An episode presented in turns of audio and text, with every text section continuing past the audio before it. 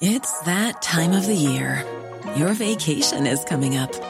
You can already hear the beach waves, feel the warm breeze, relax, and think about work.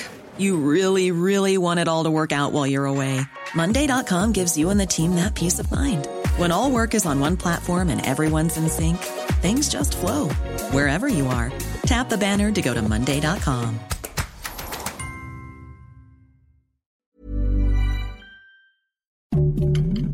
Heraldo Podcast, un lugar para tus oídos. Noticias del Heraldo de México.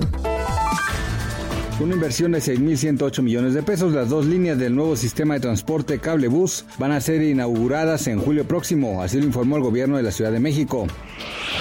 El presidente Andrés Manuel López Obrador tuvo una segunda reunión por segunda ocasión con el empresario Carlos Slim. Este encuentro se da unas horas de que Florencia Serranía fuera sustituida por Guillermo Calderón en la Dirección General del Sistema de Transporte Colectivo Metro, tras el accidente de la línea 12 el pasado 3 de mayo que cobró la vida de 26 personas.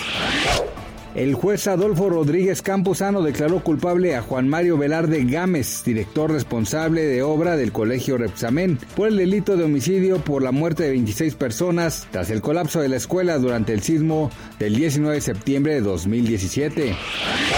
El presidente estadounidense Joe Biden explicó este martes al Congreso que los bombardeos selectivos que ordenó el domingo contra posiciones de las milicias proiraníes en zonas fronterizas entre Siria e Irak buscaban responder a la escalada de ataques previos y proteger al personal estadounidense de la zona.